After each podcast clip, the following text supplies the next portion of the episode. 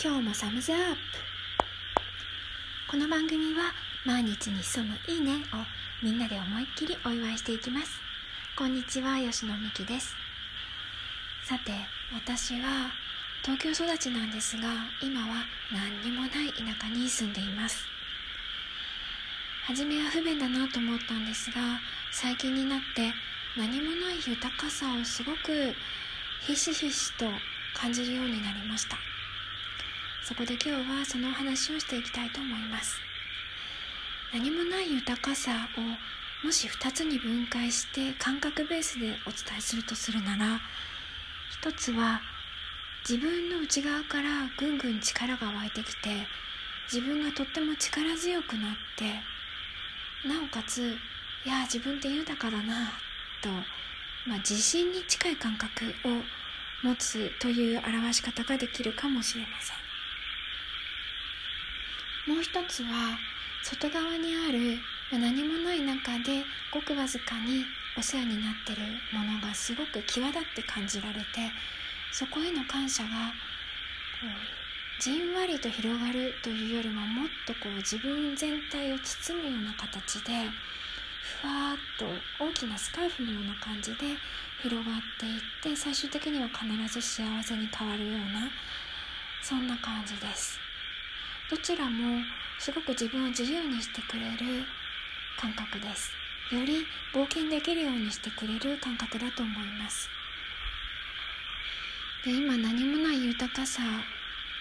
という感覚をお伝えしたんですがこれが受け取りやすかった方と受け取りづらかった方両方いると思います。どうしたらじゃあ受け取れるようになるのかそのヒントをこれからお話ししていきます。まずすぐ受け取れた方は例えばお金がない時にあでもちょっとこれは創造的になれる。そんな風に喜びがどこかある方だと思います。一方で今話した話を受け取れなかった方はお金がない時にも「わあどうしようないないないない」ってなる方でしょう。つまり実際には何があるかにすら気づいてないんです。まただからこそ実際に持ってるものそれが何らかの道具デバイス才能家何でもいいんですがそういうものを使いこなせていないんですね。それでいつもないないないないってなってる。でこういう方がよく信念にしてるのは才能があると夢が叶う。プロセスや態度はどうでもよくて結果や成果を上げればいいという発想なんですが